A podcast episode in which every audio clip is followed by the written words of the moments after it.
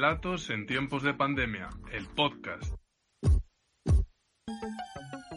Bienvenidos y bienvenidas a un capítulo más de Relatos en tiempos de pandemia, el podcast. Les habla Pablo Ariza desde Antequera y en Bilbao sigue mi compañero Luis Ramírez. ¿Qué tal, Luis? Hola, Pablo. Muy contento y entusiasmado de poder compartir un nuevo tema en el podcast de hoy. Cuéntame cómo estás llevando estos últimos días de cuarentena. ¿Alguna novedad? Tranquilo. Bueno, en las pocas novedades que podemos tener estos días es que la serie que estaba viendo, This Is Us, muy buena y la recomiendo a los amigos y amigas que nos escuchan que la vea. Ya se me terminó la tercera temporada y bueno, estoy en búsqueda de, de una nueva serie en la cual engancharme a ver qué tal. ¿Y vos qué, qué tal? ¿Cómo la has pasado? Llevo unos días ya en casa y me he acostumbrado a estar en mi cuarto de nuevo, a estar muy bien con mi familia, así que la verdad que muy contento. Y bueno, el tema, el tema de hoy, ¿no? Como comentábamos antes, fuera de micro, Luis, creo que, que es de recibo, ¿no? Pedir, pedir perdón y vamos a intentar tratar este tema desde el máximo respeto y ya paso a introducirlo, ¿no? Hoy queremos hablar de cómo está haciendo la muerte en tiempos de, de pandemia, ¿no? Cómo, cómo está muriendo la gente, el problema que está habiendo para no poder despedir a los seres queridos. Y quería empezar con una frase, ¿no? Que, que dice que el, el coronavirus ha cambiado, creo que estás de acuerdo, Luis, nuestra forma de vivir, nuestra forma de afrontar el día a día pero también está claro que ha cambiado la forma de morir, ¿no? Así es, porque es una circunstancia especial en la cual nos encontramos y que ha cambiado toda la dinámica por completo. Y eso que decís es muy cierto porque además no es solo la persona que lamentablemente en estas circunstancias va a morir, sino los que quedamos y los familiares de esas personas que quedan, cómo afrontar esas circunstancias en, en, momentos que pueden ser muy difíciles y que se multiplica ese, ese dolor que pueden sentir por, como digo, por, por la pandemia y por el distanciamiento al cual nos vemos obligados. Yo quería comenzar, Luis, un poco poniendo en contexto, ¿no? De cómo, cómo está la situación, porque como siempre decimos, hacemos este podcast eh, de forma temporal, ¿no? Para que se pueda escuchar dentro de unos años y que quede un registro, ¿no? De cómo fueron las cosas bueno, las cosas más cotidianas, ¿no? Porque al fin y al cabo, como hablaba yo hace meses para un trabajo para el máster del correo con el director del cementerio Bilbao, al final mmm, todos estamos, hay una cosa cierta en la vida, que es que todos nacemos y morimos. Y queríamos reflejar eso, que ahora mismo la situación es esta. En España, Luis, tú podrás poner un poco en contexto de cómo, cómo te están contando las cosas en Costa Rica y tal.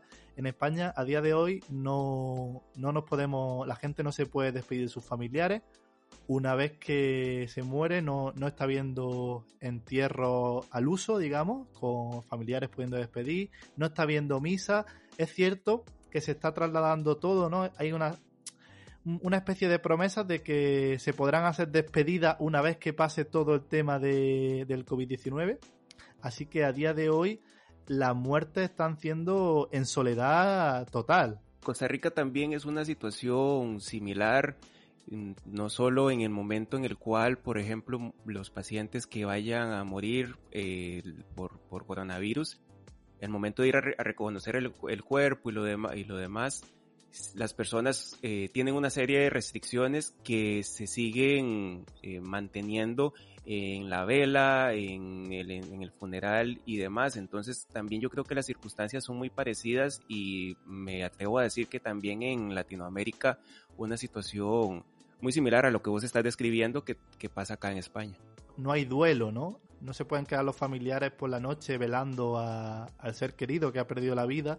Imagino que allí será lo mismo, ¿no? Que el duelo ahora mismo no existirá, ¿no? Sí, o sea, pues el duelo en el sentido de, del acto que conocemos, al menos en la tradición occident más occidental, es inexistente. En Latinoamérica se acostumbra mucho el tema, y yo creo que acá también es un poco similar, el tema de, lo, de la, allá se le llama vela o velatorio, en el cual antes del entierro, antes del funeral al, al en cuerpo presente, se, se acompaña a los familiares y de la persona fallecida y es todo un, un, rito que se hace independientemente de si se profesa o no algún tipo de religión. Es un momento también que va preparando a, los familiares, a los seres queridos de esa persona que ya no está a, la despedida final, que, que, simboliza en el momento en el cual se hace el, el entierro o el funeral, dependiendo de, de la, del método en el cual se, se realice. estoy viendo, ¿no, Luis, que me comentabas, ¿no? Que traías preparado una, una serie de pautas que, que se dan en el consultorio de la radio pública de aquí española y empieza algo así como que hay que dar sentido a ese dolor, ¿no? Tú que lo has leído, ¿nos puedes explicar un poco cómo son estas pautas o qué, cuáles son las recomendaciones que da Ana Martín? Sí, en este artículo de Televisión Española de Ana Martín Solar, psicóloga y psicoanalista del Instituto de la Asociación Psicoanalítica de Madrid, ella explica que esto es una situación o más bien que perder un ser querido es una situación muy dolorosa y se hace más dolorosa cuando no podemos despedirnos. Lo que explicábamos anteriormente, que la vela y todo este momento es fundamental para prepararnos a, no volver a ver al menos en, cuerpo presente a esa persona.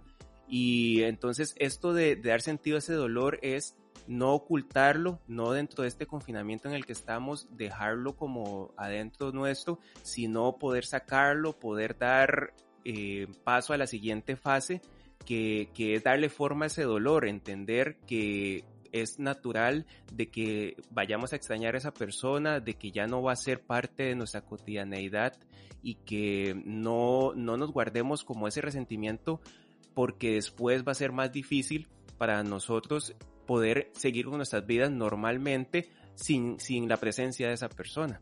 Mantener la distancia social y no tener contacto físico con, con seres queridos, incluso en el momento que más falta hace este contacto físico, ¿verdad? Abrazos, besos. Y es que, por ejemplo, en, en, otro artículo de la APA, de la Asociación Americana de Psicología, que habla precisamente sobre el tema del duelo en, en estos tiempos de COVID-19, mencionaba ahí uno de los especialistas que es que cuando nos estamos en esos últimos momentos, eh, o sea, e, es decir, la despedida empieza muchísimo antes claramente del fallecimiento de esa persona, el poder tomarlo de la mano, el poder decir esas últimas palabras, de hacer enmiendas, incluso hay personas que en el hecho de la muerte se perdonan muchas cosas con seres queridos por momentos que, que vivieron en el pasado.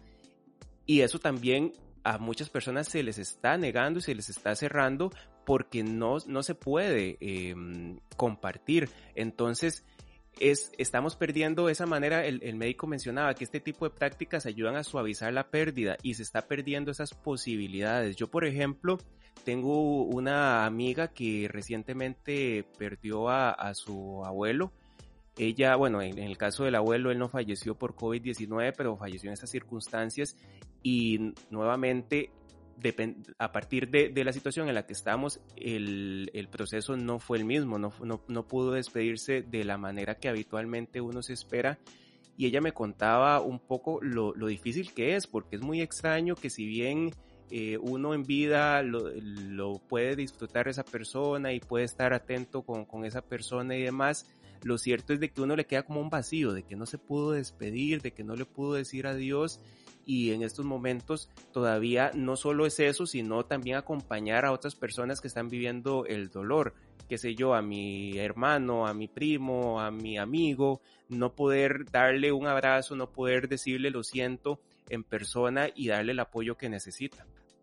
También Luis, como decía un jurista ¿no? en un artículo especializado de, de un medio de aquí de España, que es consalud.es, decía ¿no? que el derecho a decir adiós ha quedado relegado también a un segundo plano para que la pandemia no, no alcance dimensiones más catastróficas todavía.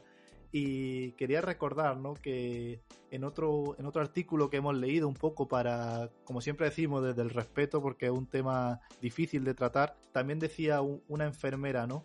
Que, y debe ser muy duro, esto de que a los, a los enfermos no se les deja estar con nadie, no pueden estar en contacto con nadie, a las únicas personas que ven son personas con traje que, que van a curarlos porque no pueden estar en contacto con nadie obviamente ni en urgencia, ni en la UCI, ni incluso en plantas, ¿no? Hay momentos en los que se mueren solos y los familiares se enteran, mm, imagino que, espero que minutos después, horas después, y debe ser complicado, ¿no? Para el enfermo Mm, pasar sus últimas horas viendo simplemente a gente trajeada que va a intentar curarlo, Así es, y yo creo que igual es un buen momento para recordar en alguno de los artículos que, que, estuve leyendo para preparar, para preparar este podcast, leía que también hay que evitar el, resentimiento que pueden tener muchas personas hacia el personal de sanidad, porque en esos momentos donde las emociones están como a flote, tratamos de, responsabilizar por lo que estamos sintiendo, por esa impotencia a las personas más próximas y, las personas que están atendiendo esta emergencia, que están ahí de frente a la batalla, yo estoy completamente seguro que están haciendo lo mejor que pueden para que esos momentos eh, finales de las personas que, fallecen sean los mejores dentro de lo que cabe. Entonces también evitar que culpabilizarlos y, y, más bien agradecerles por el esfuerzo que hacen a diario para que, como digo, estas personas puedan irse de este mundo de la mejor manera es de recibo decir que la gente está muy concienciada, ¿no? Con el personal sanitario, algún día hablaremos, ¿no? Para que quede aquí para la posteridad, digamos, como siempre decimos, el tema de los aplausos a sanitarios, bueno, no solo a sanitarios, sino a todo el que está trabajando para que siga funcionando, porque al final el día a día tenemos que seguir adelante, hay días que son más duros, hay días que menos, pero también dice aquí, ¿no? Que eh, el personal de las funerarias también es importante, eh, los, los enterradores, los cementerios que nunca, que no nos acordamos, pero son personas que se están jugando también la vida, porque en cualquier momento pueden estar infectadas y son personas que se están jugando la vida, pero sí es verdad, Luis, que lo hemos hablado en otras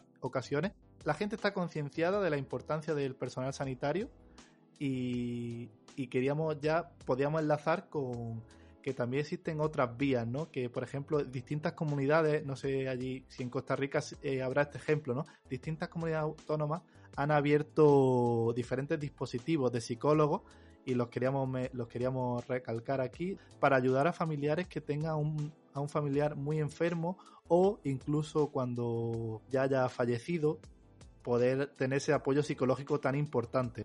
Hay diferentes redes de psicólogos, eh, voluntarios de, de psicología en diferentes comunidades y con una simple búsqueda ¿no? en Google es posible contactar con ellos tanto vía telefónica o incluso ofrecen videollamadas de forma gratuita para que estos momentos tan duros pues intentar hacerlo un poco más o menos más llevaderos, ¿no? Así es, es importante buscar esa ayuda cuando se necesita. Si no somos nosotros los que estamos pasando por ese momento, tal vez un amigo, un familiar o qué sé yo, nosotros podemos ser ese, ese puente, ese vínculo y aconsejarles de que busquen porque en todo, en todo país estoy seguro que hay grupos de apoyos a personas que han enfrentado la pérdida de un ser querido y probablemente tengan preparado algún tipo de material o de ayuda que les puedan dar en estas circunstancias extraordinarias en las que estamos viviendo. Pero ya creo, Pablo, un poco para ir cerrando, como siempre, buscar las recomendaciones que, que nos dan los, los especialistas para enfrentar estos, estos momentos. Uno de los que más a mí me ha llamado la atención es de que se recomienda que si bien nuevamente estamos en una situación diferente, vamos en algún momento a salir de, de, esto y podemos retomar muchas de las cosas que no pudimos hacer. Y una de ellas es, por ejemplo, hacer un acto en honor a esa persona fallecida, aunque sea días o meses después, y poder darle esa despedida de la mejor manera, algún, algún eh, qué sé yo, momento significativo que compartimos con esa persona, buscar alguna manera de honrarla y de poder también cerrar el, el duelo que estamos viviendo por ese momento tan, tan difícil y evitar que se siga postergando. Un poco suavizar, ¿no? La pérdida, ¿verdad? Exactamente. Y, y, hablar, o sea, se habla mucho de que es, es muy importante, como mencionábamos al, al inicio, no dejar oculto ese dolor, sacarlo, llorar lo que haya que llorar, hablar con, con amigos, hablar con familiares y estar muy presente sobre todo con, con, esa persona. Por ejemplo, mencionaba también en el artículo de, de Televisión Española que mencionábamos al inicio, que por ejemplo escribir una carta, dibujar el recuerdo de la persona, que la persona que, que, ya no está eh, con nosotros, puede ser de utilidad para ir eh, evitando que ese duelo se siga manteniendo y, que, podamos seguir con nuestras vidas, porque yo estoy completamente seguro que cuando una persona se va, lo menos que quiere es hacer sufrir a sus seres queridos y va a estar completamente queriendo de que sigamos con nuestras vidas y sigamos felices, claramente recordando lo que es la manera de, de mantenerlo vivo a esa persona, que se mantenga en nuestra memoria, pero siguiendo adelante. Pues poco más que decir después de tus palabras, Luis. Simplemente recordar eso que decías, ¿no? Que al final el, el recuerdo de los seres queridos siempre permanece, ¿no? Y es triste, pero hay que reconocer que el coronavirus, como empezábamos el programa, ha cambiado la forma de vivir y obviamente también nos ha cambiado la forma de morir, ¿no? Y poco más por nuestra parte, de nuevo recordar que hemos intentado tratar este programa con el máximo respeto, simplemente informando ¿no? de, lo que, de lo que está pasando, de cómo, de cómo ha cambiado esta forma de despedir a los seres queridos. Y por nuestra parte recordarles que nos pueden encontrar en Facebook y Twitter como arroba relatospandemia en nuestra página web www.relatosentiemposdepandemia.wordpress.com y en nuestras plataformas individuales Luis Raiza en Twitter e Instagram y Pablo Ariza en Twitter y Pablo Ariza 12 en Instagram. Así que nada más, nos escuchamos en el siguiente capítulo. Chao, chao. Pura vida. Relatos en tiempos de pandemia, el podcast.